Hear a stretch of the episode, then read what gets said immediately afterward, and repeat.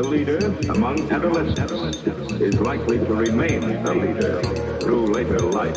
He's usually slightly bigger or stronger than the average and has a friendly attitude and outgoing personality. The leader among adolescents is likely to remain a leader through later life.